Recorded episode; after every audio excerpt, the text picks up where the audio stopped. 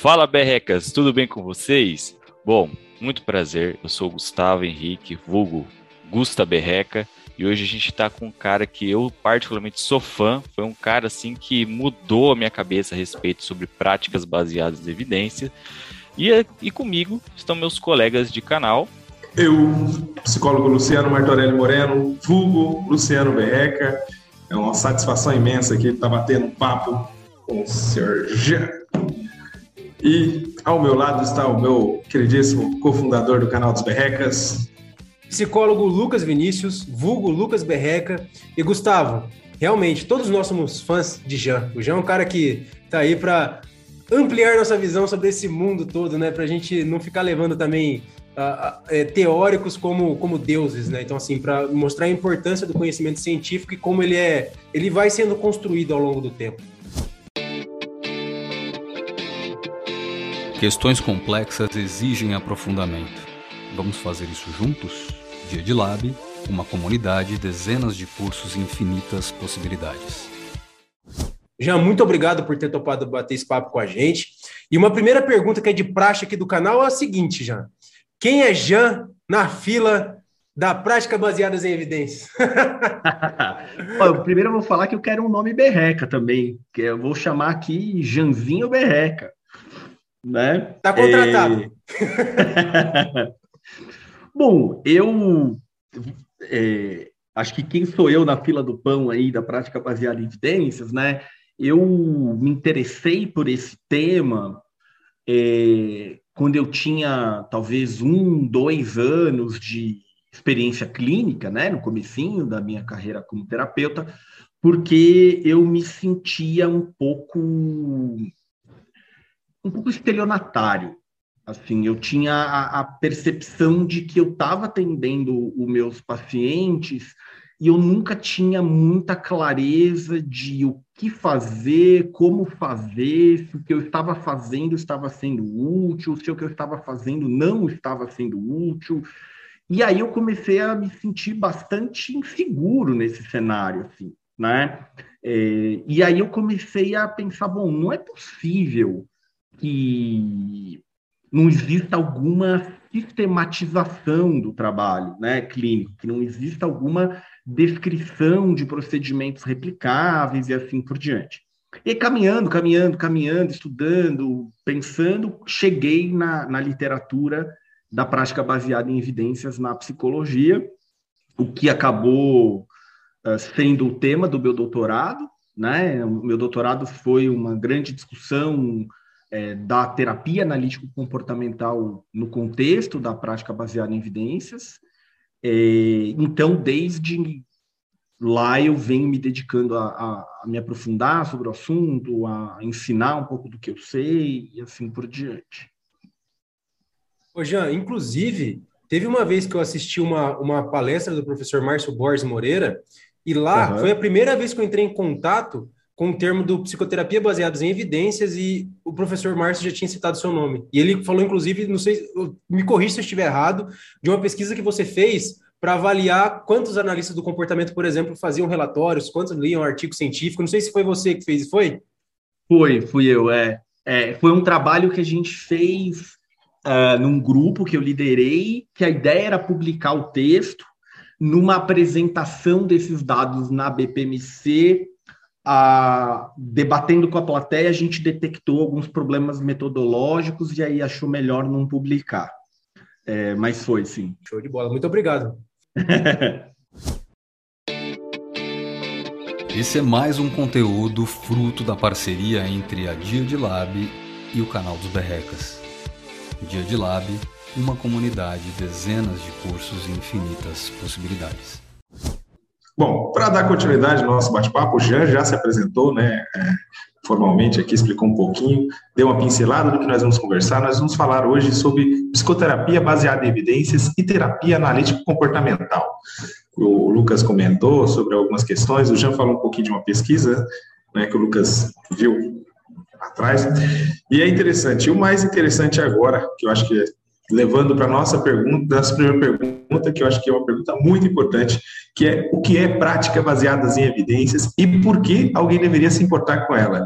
É uma pergunta que, para nós, analistas do comportamento, fica é, quase que redundante, quase que óbvia, né? Mas é interessante para quem está aprendendo, quem está entrando na análise do comportamento, entender a importância da prática baseada em evidências. Vai lá, Jean. Perfeito, vamos lá então. É, muitas vezes, a maior resistência a uma psicoterapia baseada em evidências vem da ideia de que, olha, eu atendo os meus pacientes, eu tenho 20, 30 pacientes, e eles melhoram. Eles gostam da terapia, eles me indicam para seus conhecidos. Né? Então, se o meu paciente melhora, muito provavelmente eu estou fazendo um bom trabalho. O fato é que isso não é verdade. Tá? Quando eu tenho uma melhora clínica, uma melhora clínica por parte do paciente não significa que a minha intervenção foi efetiva. Por que não? A gente tem um conjunto de fatores que estão influenciando, afetando é, o desfecho clínico e que isso não tem nada a ver com a intervenção que eu estou fazendo. Né? Esses fatores são chamados na literatura científica de confundidores. Então, os confundidores são aquelas variáveis, aqueles elementos que vão alterar os resultados, os desfechos clínicos para além de qualquer efeito da intervenção, seja esse efeito positivo ou não. Tá? Então, por exemplo, o, o, que são alguns confundidores? Né? A simples passagem de tempo é um confundidor. Então, o paciente está lá, vivendo a vida dele, exposto às contingências da vida dele, é, interagindo com pessoas, é, emitindo respostas o tempo todo. É, e isso vai tendo efeito né, sobre o, o, o funcionamento dele. A gente tem também uh, o problema do viés de memorização. Às vezes o paciente está te relatando uma melhora, mas ele perdeu um pouco a dimensão do tamanho do problema um mês atrás, dois meses atrás, três meses atrás, e assim por diante. A gente tem efeito placebo. A gente tem um fenômeno muito importante que é o chamado regressão para a média. O que é regressão para a média? Eu vou tentar explicar isso aqui da maneira mais didática possível, tá? A regressão para a média é o seguinte, ó. Vamos pensar que na nossa vida a gente tem. Uh... Oi. Desculpa cortar sua. Mas você consegue fazer isso, explicar assim tão bem, da forma mais didática? Você Pô, o Jean é o cara que mais explica, explica isso melhor, bicho. Isso, isso aí é tranquilo. Eu acho que você não consegue explicar sem ser didático, cara. Eu, eu vou falar bem real, essa é a verdade. Desculpa cortar seu raciocínio. Mas sabe, sabe, eu já ouvi as pessoas comentando isso outras vezes, eu fico muito feliz, mas sabe qual é a questão? Eu me, eu, eu me considero uma pessoa meio burra, assim. Então, se a coisa não é explicada para mim de maneira extremamente clara e didática, eu não entendo. Então, eu só falo do jeito que aí eu entendi, entendeu? tipo, é, é, é, isso que eu tento fazer. Assim. Sorte a nossa, sorte a nossa. então, vamos lá. Regressão para a média é um fenômeno estatístico, tá? Que vai dizer o quê? É, toda vez que você tem um evento extraordinário, um evento fora da curva, provavelmente, em, em termos né, probabilísticos, o próximo evento tem uma chance enorme de ser um evento corriqueiro. Então, o que isso quer dizer? Né? Imagina assim, no seu dia a dia, vamos olhar para o que você almoça e janta. Você almoça lá arroz, feijão, bife, salada, batata frita, frango, macarrão. Né? Você não come assim na segunda-feira um confit de pato ao molho de laranja acompanhado de cebolas caramelizadas, né? Isso talvez você faça ali num, num aniversário de casamento, para comemorar o teu mestrado, né? Você faz isso num momento extraordinário ali. E aí a tendência é você voltar para o seu padrão. O que, que, isso tem a ver é, com é, clínica? tá? Imagina o seguinte, imagina, vou pegar um exemplo bem simples. Vamos imaginar que eu sofro de enxaqueca, tá? E aí eu tenho ali numa nota de 0 a 10, a minha enxaqueca fica ali na nota 5, na nota 6, 6,5, no máximo 7, volta para um 5. Então vamos dizer que ela oscila entre 5 e 7, 4 e 7, essa é a minha enxaqueca. Aí eu vou lidando com ela, vou trabalhando, vou vivendo a minha vida com essa enxaqueca. O dia que a minha enxaqueca bate a nota 9, o que, que eu faço? Ah, não dá mais. Eu preciso marcar o médico eu vou marcar o neurologista, ou eu vou marcar um terapeuta, porque essa minha enxaqueca deve ser estresse. E aí eu vou no profissional, com a nota 9, começo o meu tratamento com a nota 9. Qual é a tendência? A tendência é isso regredir à média, regredir ao padrão que eu costumo ter. E aí, o que diz o profissional de saúde? Olha lá, ele chegou com dor 9, hoje ele tem dor 6, ele tem dor 5. Ele melhorou. Então, a gente está atribuindo as, uh, essas variáveis confundidoras um efeito que, na verdade, não é da terapia, é uma recuperação natural, é um desenvolvimento é, normal ali da condição clínica, certo? Então, quando a gente quer dizer que uma intervenção ela é eficaz, a gente só pode dizer que ela é eficaz se ela for melhor, se ela for superior ao efeito dos confundidores. Isso a gente viu muito aqui no planeta do Covid, né? Então, o que, que aconteceu no Covid? Ah, o meu vizinho tomou cloroquina e melhorou do Covid, certo? É, é verdade, né? Ele melhorou do Covid enquanto ele estava tomando cloroquina. Não tem nada de errado na observação. A pergunta é: o, a cloroquina causou a melhora ou ela só estava lá presente, né? Então, por exemplo, eu não peguei Covid, né? nunca peguei, né, Covid, que não que eu saiba. É, e todos os dias, desde que a pandemia começou, religiosamente eu tomei café preto. Pô, parece que café preto previne é, pegar Covid, né? Porque eu tomei café todos os dias e não tive Covid em mais de dois anos de pandemia. Então, percebe? É uma observação que é coerente, mas que precisa ser posta à prova.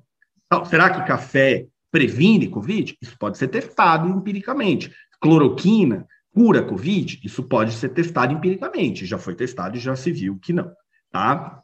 Então, a primeira coisa que a gente tem que se preocupar quando a gente tem um raciocínio de ah, eu não preciso ficar muito encanado com psicoterapia baseada em evidência, porque o paciente melhora. Né? O teu paciente pode estar melhorando graças ao seu trabalho, o paciente pode estar melhorando graças ao seu trabalho, mais os confundidores, o paciente pode estar melhorando por questões absolutamente nada a ver com o seu trabalho, por puros confundidores. Tá? Além disso, é, seres humanos têm os chamados vieses cognitivos, que são aqueles erros de interpretação, aqueles erros de pensamento. Né? Então, a gente tem, por exemplo, o viés de confirmação, onde eu tenho uma ideia, uma regra, uma crença, uma deliberação, e aí eu começo a fazer o quê? Né? Eu, eu fico sensível a provas disso. Então, sei lá, eu acredito que se eu fizer a intervenção X, o meu paciente melhora. Eu faço a intervenção, na semana que vem o paciente está melhor, eu falo, ó lá, né? Está confirmado a minha ideia. Mas eu, às vezes, não estou olhando para as outras provas, para as outras evidências que desconfirmam aquilo que eu acredito. Né? Então, a gente tem vários tipos de viés cognitivos, viés de atenção, viés de autoridade, viés heurístico. Existem dezenas de viés catalogados aí na literatura. Então, qual que é o grande ponto aqui? A hora que a gente soma os nossos vieses, terapeutas não são seres especiais isentos a vieses, né? Nós temos os nossos vieses, certo? Então, a gente soma os nossos vieses com o efeito dos confundidores, a gente nunca consegue saber se a melhora do meu paciente tem a ver com o que eu estou fazendo ou não. Aí você vai se perguntar, poxa, mas isso é desesperador, não é? é eu nunca sei se o que eu estou fazendo está ajudando. Na prestação de serviços, é fato, você não sabe mesmo. Você tem algumas formas de ter feedback usando monitoramento, isso do progresso, isso é outra discussão. Mas onde você vai ter a, a resposta para isso? Na pesquisa clínica. Porque o que, que a pesquisa clínica vai fazer? Ela vai distribuir pessoas que têm todos os confundidores e vai fazer com que a única diferença entre essas pessoas seja o quê? A intervenção. E aí eu consigo ver é, o quanto da intervenção ah, é acrescentado no efeito, né? Ou melhor, essa frase ficou formulada esquisita, né? Eu quero dizer assim, o quanto que a intervenção agrega no resultado para além dos confundidores. Tudo bem até aqui? Perfeito. Melhor é possível. Tá bom. então, qual que é a ideia que está por trás da prática baseada em evidências que eu já já vou definir, né? Eu estou tentando explicar um pouco por que, que a gente deveria se importar com isso, tá? É, a ideia por trás é, toda vez que você está trabalhando com um paciente, você tem muita incerteza. É, o paciente é uma pessoa extremamente complexa, com inúmeras variáveis, o terapeuta é uma pessoa complexa, com inúmeras variáveis, a quantidade de interações possíveis entre paciente e terapeuta são quase infinitas. Então, assim, existe uma completa incerteza no o que fazer. A ideia da prática baseada em evidências é errar menos. É você ter algumas garantias que vêm da pesquisa clínica, que vão te mostrar, em termos probabilísticos, como maximizar benefícios e como minimizar riscos. Então, nós aprendemos a raciocinar de um jeito que é errado, nós seres humanos, né? Que é assim, a previsão do tempo disse que vai chover. Não choveu, a previsão do tempo nunca acerta, ela é burra, etc. A previsão do tempo diz uma probabilidade. Você pode ter 99,9% de probabilidade de chover e não chover. Não é? É, qual é a probabilidade de um avião cair? 0,00000. De vez em quando um avião cai, não é? Então, a ideia da prática baseada em evidências é você ter alguns dados que são probabilísticos para que você maximize os possíveis benefícios e minimize os possíveis riscos. Né? Então, isso mostra para a gente assim: ah, a gente tem evidências de que a DBT é o melhor tratamento para transtorno da personalidade borderline. Todo mundo que vai fazer DBT e tem personalidade borderline vai se beneficiar? Não. Eu tive paciente que ficou um ano e meio comigo fazendo DBT. Sabe qual foi o progresso? Nenhum. Tive paciente que foi comigo seis meses fazendo DBT. Qual foi o progresso? Gigantesco. Tá? Então, assim, a gente precisa sair desse pensamento que é um, de um determinismo absoluto, e ir para a ideia de probabilidade. Então, isso é fundamental de entender num raciocínio de prática baseada em evidências. É, uma segunda coisa fundamental para a gente entender é o seguinte: existe uma coisa que chama princípio da hipótese nula. O que, que o princípio da hipótese nula diz? Eu preciso provar que algo é bom, é útil, é eficaz, para que passe a ser adotado como intervenção, e não o contrário. Eu não tenho que provar que uma coisa é ruim. Então, a prática baseada em evidências faz uma coisa que é bastante importante é, do ponto de vista de cuidado e de moderação, talvez seja a palavra, que é a primeira coisa é não faça mal ao seu paciente. Então, na dúvida, assume que a coisa não funciona. E aí você vai descobrir se ela funciona ou não fazendo pesquisas. Por que isso? Já, mas assume que não funciona, mas isso não é muito radical. Vou dizer por que não. Primeiro, algo que é plausível do ponto de vista teórico, do ponto de vista de é, pesquisa básica não se torna necessariamente verdadeiro em pesquisa clínica. Então, a gente tem, na área da saúde como um todo, inúmeras hipóteses que eram extremamente coerentes e, ao serem testadas, não se mostraram verdadeiras. Tá? Esse é o primeiro ponto. O segundo ponto é que você afirmar algo falso é muito mais problemático do que você perder a oportunidade de afirmar algo verdadeiro. Tá? Por exemplo, a gente tem lá um artigo da década de 90 no The Lancet, uma das maiores revistas científicas do mundo, que sugere lá com seus dados que tomar vacina para sarampo, cachumba e rubéola poderia causar autismo. Esse é um artigo que foi removido da revista, os autores processados por fraude. Não adianta, o dano já foi feito. Isso já levou a inúmeros movimentos anti-vacina, um monte de problema, percebe? Então, nota como afirmar uma coisa falsa é mais problemático do que você deixar de afirmar algo verdadeiro. O comportamento humano é um universo infinito com múltiplos caminhos, possibilidades e interpretações. Para conhecer profundamente o outro é preciso buscar incansavelmente se aperfeiçoar. Somos uma comunidade criada para isso. Dia de Lab, a comunidade digital do analista do comportamento. Ô, Jean, a gente vive uma era de desinformação, né? Então, assim, é, tem se trazido muita informação falsa, com, com viés de controle ou qualquer coisa assim, né? Ou só defesa ideológica, para falar bem a verdade. Eu lembro que no começo da pandemia eu vi, eu vi um artigo que falava sobre o número de fumantes, pessoas, e aí foram pesquisar o que, que a nicotina fazia. E aí depois o pessoal teve que se retratar, até você falando sobre isso aí, eu lembrei desse artigo específico, falando do nosso momento atual, né? Então, é, são coisas que, poxa, é, causam um dano muito maior, né? A gente tem aqui no nosso país exemplo aí com negacionismo e que eventualmente causou, né, potencializou o número de mortes aí justamente por causa dessas desinformações. Fala, Lucas. Não, na verdade, Jean, só queria fazer um comentário para você que tem um método muito mais eficaz para descobrir se vai chover ou não. É o ombro do Luciano. Se tiver doendo, eu sei que vai chover. Deixa eu contextualizar isso aí. Eu, eu machuquei meu ombro quando eu tinha 18 anos.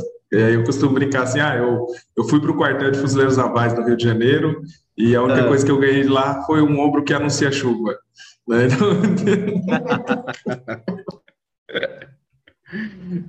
Engraçado. Precisamos testar isso com controle, né? Vamos, vamos, colocar, vamos colocar o Luciano numa situação de experimental ali para ver se esse negócio é bom mesmo. Bom, já que a gente entrou no comportamento supersticioso aqui, já que a gente nós estamos falando aqui das questões de, de controle da, da cultura, né? Ô, Jean, é, dentro das suas pesquisas de, pra, de práticas baseadas em evidências, o que você pode dizer para a gente sobre a questão da astrologia, dos signos? O que é o signo? Qual o signo de Jean Leonardo? Qual o ascendente, se é que você sabe? Ah, e ah, vamos, vamos agraciar os mentalistas aqui nesse momento. Vocês ah, já ouviram falar do efeito Forer ou do efeito Barnum? Não. Ainda não. Não. É, o, o, esse cara, ele chama Bertrand Forer ele na década de 40, ele fez o seguinte, ele chamou os seus alunos, eu não lembro se eram universitários, acho que eram universitários, e ele falou assim, ó, eu vou fazer com vocês um teste de personalidade, tá? E ele cria lá um teste é, de personalidade, que eu não sei exatamente quais eram as perguntas e etc. Mas o que, que ele faz? Ele nem olha para o resultado dos testes, ele tipo joga numa gaveta e ele chama cada aluno individualmente é, e, e dá para eles a mesma descrição, tá? Então a descrição assim, ah, você tem uma necessidade de ser querido e admirado pelos outros, mas mesmo assim você costuma fazer muitas críticas a si mesmo. É, você tem umas fraquezas, mas você consegue compensá-las. Você tem algumas capacidades que você não colocou e a, a, a teu favor ainda. Ele vai falando essas coisas assim, mas é um texto pronto, assim, que ele dá para os alunos, né? E aí eles dizem para o aluno assim, é, de 0 a 5, como precisa essa descrição da sua personalidade para você, né? Sendo zero péssimo, não tem nada a ver comigo, e sim, excelente, e o teste detectou exatamente como eu sou. E o que ele recebeu na média lá de nota é, foi uma nota de 4,20 e tantos, quase 4,3. Então, assim, quase todo mundo concordava fortemente né, que aquela descrição era precisa, dizia para eles. E aí, qual é a ideia do efeito Forer? A ideia de que as pessoas tendem a, a aceitar, a concordar com descrições vagas e genéricas, porque se aplica praticamente a todo mundo. Né? Então, é, o que, que você vai ter nos signos, na astrologia? Descrições que vão valer para um monte de gente. Né? Então, por exemplo, eu sou de signo de touro. É, no signo de touro, é costume estar descrito ah, que é comilão, adora comida tal. No meu caso, se aplica. E vai se aplicar um monte de gente de touro, né? Você vai encontrar um monte de gente de touro que não, que é super, né, outro padrão alimentar. Assim. Isso vai valer para, ah, é, leão é teimoso, né? Esse tipo de coisa. Bom, quem não é teimoso? Né? Nada a ver isso aí, não, nada a ver isso aí. Eu costumo dizer que eu sou socialmente proibido de ter baixa autoestima porque eu sou de leão. Ah, ah. Então é isso, né? A astrologia é bem tranquilo de entender com esse efeito, o efeito Forer que esse cara fez na década de 40. Show de bola. Luciano, repito o que você disse, mais didático que isso impossível. Obrigado, já. Olha, tenho que dizer que foi uma das melhores respostas até hoje nessa pergunta clássica de qual o seu signo e o que é o signo para você. é, bacana. Gustavo, vamos lá. Eu ia complementar dizendo que tem até direito à citação do artigo, né? Pra você ver. Do autor. Mas, Jean, é, uma pergunta que é muito curiosa assim, a respeito da análise do comportamento é qual que é a relação entre análise do comportamento e prática baseada em evidência? Perfeito. Então, ó, é... até aqui a gente estava conversando sobre por que, que é importante uh, pensar numa prática baseada em evidências, né? É uma maneira de a gente diminuir, controlar, minimizar os confundidores, os vieses cognitivos na pesquisa clínica. E aí, então, a gente usar os resultados da pesquisa clínica na nossa prática. Então, a primeira coisa que a gente não pode perder de vista é o fato de que prática baseada em evidências não é para pesquisadores, é para clínicos, ok? Então, ah, não, esse papo de pesquisa clínica, dados, eu não quero ser pesquisador. Ótimo, você não quer ser e nem precisa. Só que se você quer prestar serviços em psicologia, e aqui a gente está falando de um serviço que é a psicoterapia, você precisa oferecer para o seu paciente o que há de melhor, de mais eficaz. Então, a prática baseada em evidências é para o profissional de saúde, é para o terapeuta que está lá atendendo no consultório, no hospital, no convênio, na clínica particular, no SUS, não importa. Tá? Então, essa é a primeira coisa. É... Vamos definir o que é prática baseada em evidências, em psicologia, e aí eu vou puxar para a pergunta aqui do Gustavo, e o que, que, isso tem a ver com, com a análise do comportamento, tá? Então, o, o, conceito de prática baseada em evidências, ele é um conceito hoje universal, tá? O que eu estou chamando de universal? É, é a mesma definição é usada na psicologia, na medicina, na fisioterapia, na odontologia, só que aí você vai ter as particularidades de cada disciplina, tá? Então, a ideia de uma prática baseada em evidências é a seguinte: fazer prática baseada em evidências é você fazer a integração entre três coisas. É a melhor evidência disponível, com a, o repertório do clínico, a perícia do clínico, considerando as preferências, as particularidades, a cultura, os valores objetivos do paciente. Ok? Então, é, quando a gente fala em melhor evidência disponível, isso traz um pano para manga, porque a gente estava falando agora há pouco sobre negacionismo, dados científicos bizarros e tal, né? Mas o que muita gente não sabe é que a maioria das pesquisas clínicas publicadas nos principais periódicos do mundo, revisados por pares, tem sérios erros metodológicos a ponto de a gente não poder acreditar minimamente naquelas conclusões, tá? Então, eu não vou me aprofundar nisso aqui, porque eu precisaria ficar aqui três horas falando de metodologia de pesquisa, tá? Quando eu dou aula disso, em geral, eu reservo 16 horas para a parte de metodologia. Vamos embora, vamos embora, embora. Eu vou cancelar meu atendimento a uma hora e só vamos. não quero pelo o resto do dia, né? Mas o que, que vai acontecer, então? Você tem várias uh, formas de comprometer os resultados de uma pesquisa. Vou dar um exemplo simples, tá? Vamos imaginar que eu invento um modelo de terapia. É a terapia leonardiana. Tá? E aí eu vou fazer terapia leonardiana para pessoas com depressão, ok? E aí eu pego eh, 80 pacientes deprimidos, 40 vão ficar no grupo da terapia leonardiana, 40 vão ficar num grupo controle. Agora imagina assim, ó, eu vou escolher os 40 pacientes que vão fazer terapia leonardiana. Vocês percebem o tamanho do problema aqui? Talvez eu escolha o cara que tem a depressão mais leve, talvez eu escolha quem tem a depressão há menos tempo do que um caso crônico, talvez eu escolha alguém com maior nível de formação acadêmica, porque talvez isso seja um preditor de bons resultados.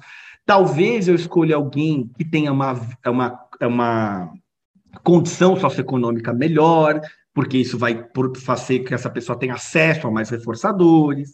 Percebe como eu posso chegar a distorcer os resultados de uma pesquisa só na seleção do paciente? Diz Lucas. Uma vez assistindo uma aula sua, Jean, sobre DBT, inclusive, você me falou uma, fra uma frase que marcou muito, né? Algo que eu discuto com o Luciano, mas ouvindo você falar isso trouxe um sentido de paz, né? Porque você é um cara que você pesquisa muito e, e atua na clínica, que foi é, quando a gente vai assistir é, estudo de caso ou ler sobre, a gente vê os casos de sucesso, né? Os insucessos é muito difícil nós lermos ou escutarmos as pessoas falando sobre. E que nem você falou, Lucas, é, para nós, né? não só para Lucas. Ah, eu atendi o caso de um ano e meio que não teve um progresso do jeito que eu gostaria. E falar sobre isso é importante também, né? É importante e fundamental, por duas razões, né? Primeiro, porque não existe ninguém que tenha 100% de sucesso. É, segundo, que isso gera no recém-formado uma noia, assim, né? Tipo, todo mundo é bom, só eu que sou ruim. Ah, se tivesse com o meu professor, com certeza teria dado certo. Será? Né? Inclusive, a gente tem essas evidências um pouco controversas, assim, tem dados de tudo que é tipo, mas a gente já tem algumas evidências que mostram que às vezes você ter dois anos de experiência ou 30 não tem diferença na eficácia. Então, vai depender muito de como a pessoa trabalha. Tá? Do que. Ah, tá. Lembrei do que eu estava falando, da questão metodológica. Tá. Então, assim, ó, uma coisa é só na seleção do paciente eu já posso me favorecer. Outra coisa que eu posso fazer, imagina assim, ó, imagina que eu crio então a terapia leonardiana e faço o seguinte, ó, quem for os terapeutas que forem atender na terapia leonardiana vão fazer supervisão comigo três vezes por semana. Uma vez por semana a gente vai ter um grupo de estudos da terapia, a gente vai debater os casos, a gente vai assistir as filmagens das sessões, a gente vai corrigindo acertos e erros com as filmagens, Percebe assim? Eu vou me dedicar muito ao grupo da terapia leonardiana. E o grupo controle? Ah, bota lá o cara do primeiro ano da graduação de psicologia fazendo um grupo psicoeducativo lá. Percebe o absurdo da diferença de comprometimento, da qualidade da intervenção? Então, então, assim, eu não quero entrar em muitos detalhes aqui, mas existem inúmeros e inúmeros problemas metodológicos, na, até na interpretação estatística dos dados, até na maneira de descrever os resultados, que o dado pode ser totalmente enganoso e distorcido. Então, em geral, quando uma pessoa começa a se interessar por prática baseada em evidências, elas vão lá e dizem: Ah, eu li numa meta-análise que teve tal resultado. Bom, que meta-análise? é baseado em que estudos, com que critérios, com que qualidade metodológica. Se você deixar eu deturpar a qualidade metodológica do, do, de um estudo, eu provo para você que café cura calvície, eu provo para você que cloroquina cura covid, eu provo para você o que quiser. E a má notícia que a gente tem aqui é que, tradicionalmente, a pesquisa em psicologia clínica ela tende a ser de má qualidade. A gente precisa melhorar muito ainda a pesquisa clínica, tá? E aí, a gente, então, tendo entendido que prática baseada em evidências é a integração né, da melhor evidência com o repertório do terapeuta. Repertório, né? É, capacidade de fazer formulação de caso, fazer uma boa relação terapêutica, técnicas, tudo isso. E a parte do paciente, basicamente tudo: a cultura, os valores, as crenças, os objetivos, o estado clínico, etc, etc. Né? Onde entra aí a, a análise do comportamento, certo? A análise do comportamento entra de formas uh, interessantes, curiosas e um pouco assustadoras, tá? Então, menos pensando na análise do comportamento e mais pensando nos analistas do comportamento, ok? Por quê? Se a gente pega é, a, a análise do comportamento como uma ciência básica e aplicada, a gente vê na análise do comportamento, desde o seu momento zero, um forte comprometimento com dados empíricos de pesquisa, certo? Então, provavelmente quem aqui está ouvindo a gente, vocês escolheram essa abordagem na graduação, muito provavelmente influenciados por esse compromisso com ciência da análise do comportamento, né? com dados, com gráficos, com controle experimental e etc. Tá? É, quando a gente vai para a literatura de análise do comportamento aplicada, a gente vai ver a mesma coisa um compromisso, uma defesa de que qualquer intervenção de origem analítico-comportamental deve é, ser é, sustentada em evidências. Né? Os procedimentos terapêuticos precisam ter sustentação empírica. Então, a gente já tem lá na década de 90 aquele artigo, é, se eu não me engano, é da, é da BAI, sim, que é a declaração sobre o direito a um tratamento comportamental eficaz. Lá eles já estão dizendo, ó, o indivíduo precisa ter acesso a um tratamento eficaz, cientificamente validado e assim por diante. Quando a gente olha é, para todas aquelas diretrizes, código de ética, etc., lá do Behavior Certification Board, lá relacionado com o BCAA, capítulo B, ah, BCBA, né? BCBA e tal, e todas as diretrizes deles vão dizer o quê? Que o analista do comportamento precisa usar os procedimentos eficazes que se mostraram relevantes em pesquisas clínicas, etc, etc, etc. Então, do ponto de vista ideológico, a prática baseada em evidências, ela é totalmente compatível com os pressupostos aí da análise do comportamento, da, da ciência da análise do comportamento, tá? Onde que a gente começa a ver problemas? A gente começa a ver problemas, e aqui é a minha opinião, tá? Não sou dono da verdade, como eu vejo, como eu percebo, como eu entendo. Eu já vi, já interagi, já debati publicamente, pessoalmente, com analistas do comportamento que chegam a questionar até o método científico como um todo, né? Dizendo que a análise do comportamento tem uma ciência própria é, é um pouco esquisito, assim, né? Porque esse papo de ciência própria é típico das pseudociências, né? De reiki, de barra de access e blá, blá, blá, né? Então, é uma coisa que eu acho que a gente tem que tomar cuidado. E aí se costuma entrar em algumas discussões que, do meu ponto de vista, não fazem sentido. Por exemplo, a eterna briga do experimento de sujeito único com ensaio clínico randomizado. Né? Então, delineamento ideográfico, com sujeitos com seu próprio controle, versus delineamentos de grupo com tratamento estatístico. A, a, começa a ter uma pergunta ou, ou, um debate que um é ruim, outro é bom, um serve, outro não serve. E a questão é, são delineamentos diferentes, com propósitos diferentes e que respondem a perguntas diferentes. Então, ambos podem ser usados para avaliar a eficácia de uma intervenção. Mas, por exemplo, o experimento de sujeito único requer, como é, é, é, essencialmente na sua metodologia, a observação contínua do comportamento, certo? Então você precisa, sessão a sessão, observar o comportamento que está acontecendo, porque você precisa do quê? Você precisa de estabilidade de linha de base, você coloca intervenção, precisa da estabilidade dos dados da intervenção. É como esse método se organiza e funciona. A depender da questão clínica que você tiver interessado, a, a transformação do padrão do sujeito, do desempenho do sujeito, não vai acontecer sessão a sessão. Tem intervenções que levam meses para ter um efeito que você possa observar quantitativamente. E aí o experimento sujeito único não vai ser um bom delineamento, certo?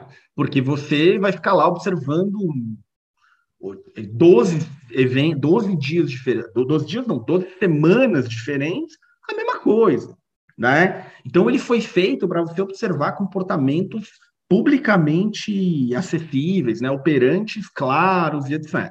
Tá? Ao mesmo tempo, o experimento sujeito único, ele embora sujeito único não quer dizer que a pesquisa só vai ter um sujeito, né? Quer dizer que o sujeito vai ser tratado ele como seu próprio controle, vai ser comparado ele com ele mesmo. Tradicionalmente, você não encontra uma pesquisa de sujeito único com 40 sujeitos. Você encontra com três, com cinco, com seis, assim por diante. Então, isso faz o quê? Demora para você ter uma quantidade de pessoas suficientes tendo sido estudadas para você generalizar aquelas informações de intervenção para uma prestação de serviços aí já fora do âmbito da pesquisa, né? O ensaio clínico, qual é a vantagem que ele tem? Primeiro, que ele balanceia os confundidores perfeitamente, né? Porque você tem os dois grupos com todos os confundidores, a única diferença vai ser a intervenção. Você consegue lidar com um grande número de sujeitos ao mesmo tempo, é, e você consegue, então, por ter um, um grande número de sujeitos, você pode trabalhar com esses desfechos mais distantes no tempo, e que você vai ter, então, a generalização disso mais rápido por ter mais sujeitos. Então, os dois delineamentos são fundamentais para produzir evidências. A questão é, qual é a tua variável dependente? Qual é o teu alvo? É um alvo que faz sentido você a, analisar do ponto de vista é, passo a passo no experimento sujeito único? Talvez seja o melhor delineamento. É um alvo que não dá para você analisar assim, você deveria analisar mais uma transformação pré e pós, depois de um longo período de duração.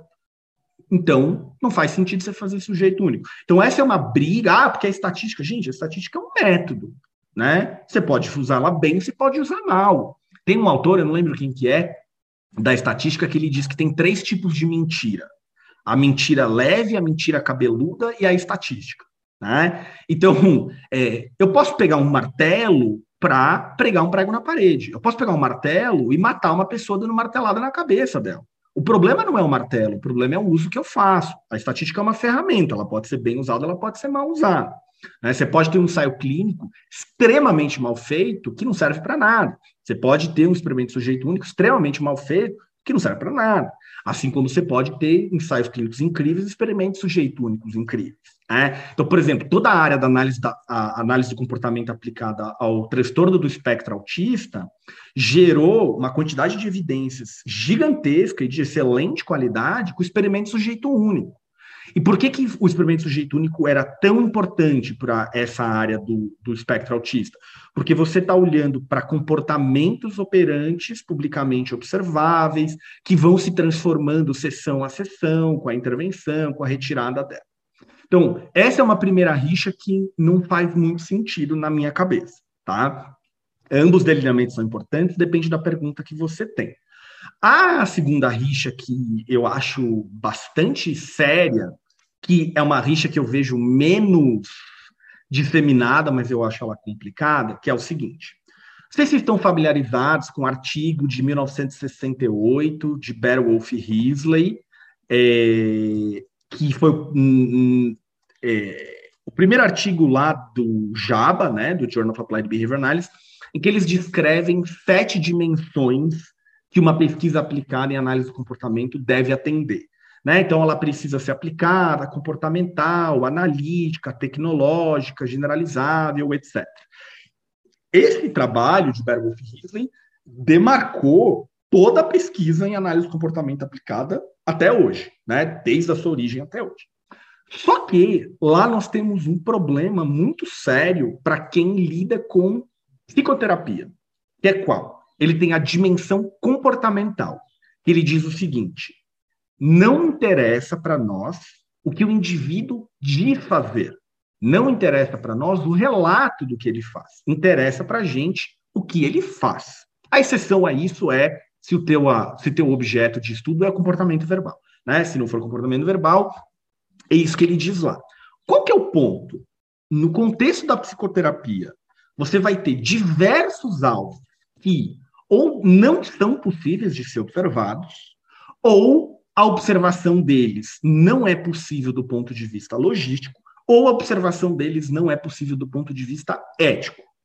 Exemplos, tá? Dor. O paciente sofre de dor crônica, tá? Muita gente sabe que terapia é um tratamento extremamente importante para dor crônica, tá? Eu observo dor, né? É, é, uma, é uma percepção subjetiva que o cara me dá lá de 0 a 10. Alguém poderia dizer, ah, mas eu posso traduzir isso para os comportamentos, se ele faz, se ele não faz. Dá para você observar os comportamentos, mas talvez ele esteja interessado na dor, de 0 a 10. Né? Então, é um, é um dado que é puramente subjetivo. Ou se a gente pensa depressão. Depressão, as pessoas falam, ah, ativação comportamental, então vamos olhar para os comportamentos quanto que a pessoa trabalha, quanto que a pessoa sai, quanto que a pessoa sorri, quanto que a pessoa faz isso, faz aquilo. Gente, existem milhares de pessoas que comportamentalmente fazem tudo e por dentro se corroem de depressão. Né? Então ela trabalha, ela faz sexo, ela sai com os amigos, ela pratica atividade física e por dentro ela é tristeza, vazio, mal-estar, angústia, pensamentos suicidas. E esse tem que ser o nosso alvo e esse alvo é o quê? Relato. Né? Então, aqui eu estou falando do quê? De alvos que são subjetivos, que não são observáveis. Eu vou ter alvos que são observáveis, mas que, do ponto de vista logístico, não dá para eu fazer. Imagina aqui uma paciente que se corta, tá?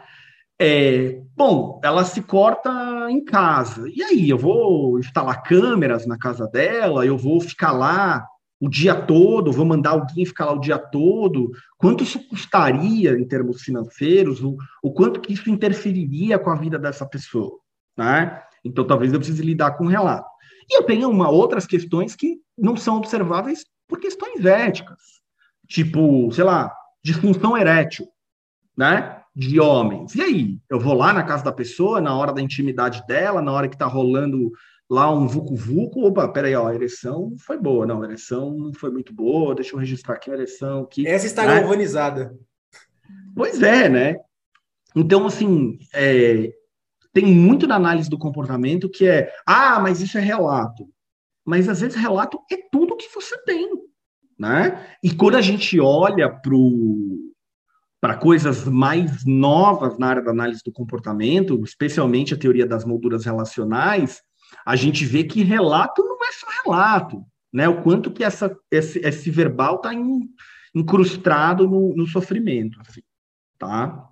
Então, é, eu vejo esta relação, né, análise do comportamento enquanto ciência, fortemente comprometida com é, dados, com evidências, e, ao mesmo tempo, alguns analistas do comportamento dizendo: ah, mas a gente tem a nossa própria ciência, o nosso próprio método, e, e às vezes quer seguir ah, muito rigidamente algumas, algumas publicações como Battle of Risley, que é essencial, todo analista do comportamento tem que ler, entender, pensar, mas que a gente precisa adaptar para o objeto de estudo. Né? Senão, a, a, por que, que a análise de comportamento você vai no Java 95% do Java é autismo. Porque a área do autismo se adequa perfeitamente à proposta de Berolf e Isley. Mas então eu vou abrir mão de estudar diversos fenômenos importantes por conta de estar preso a essa proposta? Né? Como é que eu vou estudar comportamento suicida? Se não é operante que eu fico observando frequência se repetindo. Né? Como é que eu vou estudar essas coisas subjetivas? Tristeza. Então eu preciso é, abrir mão de alguns preciosismos e de algumas fidelidades a, a autoridades e raciocinar aí mais cientificamente. Show de bola, Jean. Jean, como você sabe, nós temos algumas perguntas para fazer para você ainda, mas não iremos mais ocupar o seu tempo e também para o episódio não ficar muito longo, né? Porque a gente sabe que as outras conversas aqui dariam pano para manga, por assim dizer, né? Ah. Mas fica já o convite, né? no alvivaço, para você voltar no podcast mais alguma vez e para você certeza. voltar no canal dos Berrecas que você está devendo lá no YouTube também. O que eu fiquei devendo lá que eu não lembro?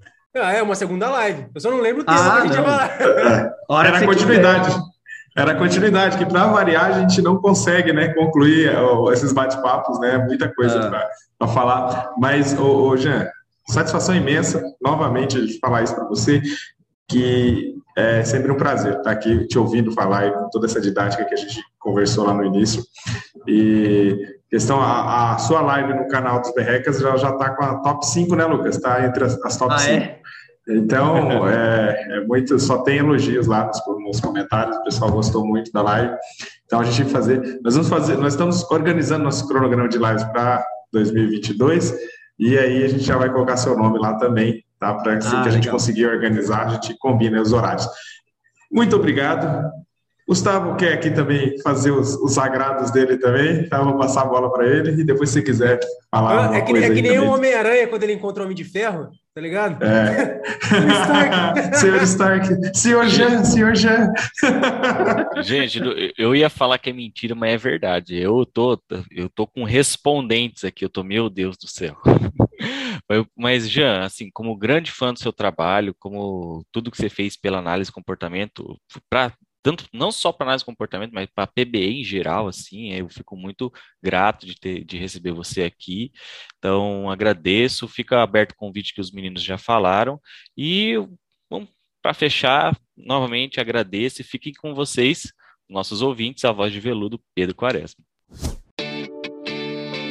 O comportamento humano é um universo infinito com múltiplos caminhos, possibilidades e interpretações. Para conhecer profundamente o outro é preciso buscar incansavelmente se aperfeiçoar. Somos uma comunidade criada para isso. Dia de Lab, a comunidade digital do analista do comportamento.